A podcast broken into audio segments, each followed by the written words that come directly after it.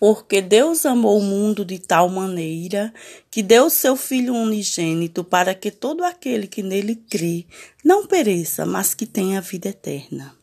Então, chegamos a uma ocasião do ano de 2021 para refletirmos sobre nossas atitudes, para que juntos possamos dar o nosso diferencial para o nosso próximo.